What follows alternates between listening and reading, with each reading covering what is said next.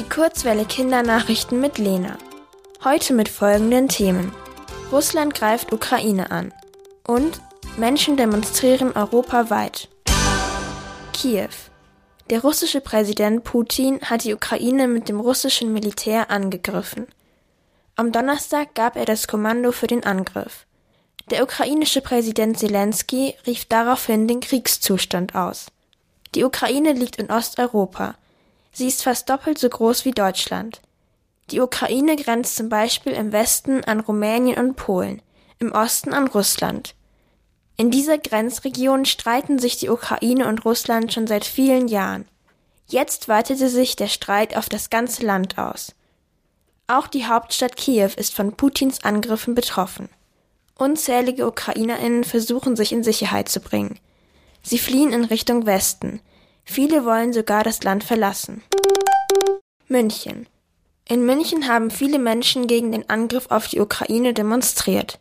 Am Donnerstagabend versammelten sich rund 1000 Menschen in der Nähe des Friedensengels. Auch in Berlin zogen Demonstrantinnen bereits am Nachmittag vor das Kanzleramt. Das Brandenburger Tor leuchtete am Donnerstagabend in den Farben der ukrainischen Flagge, gelb und blau. Auch in der russischen Hauptstadt Moskau protestierten die Menschen. Für sie ist es sehr gefährlich. Die Polizei löst die friedlichen Demonstrationen gegen den russischen Präsidenten Putin oft mit Gewalt auf. Mehr Informationen zur Lage in der Ukraine findet ihr unter www.logo.de.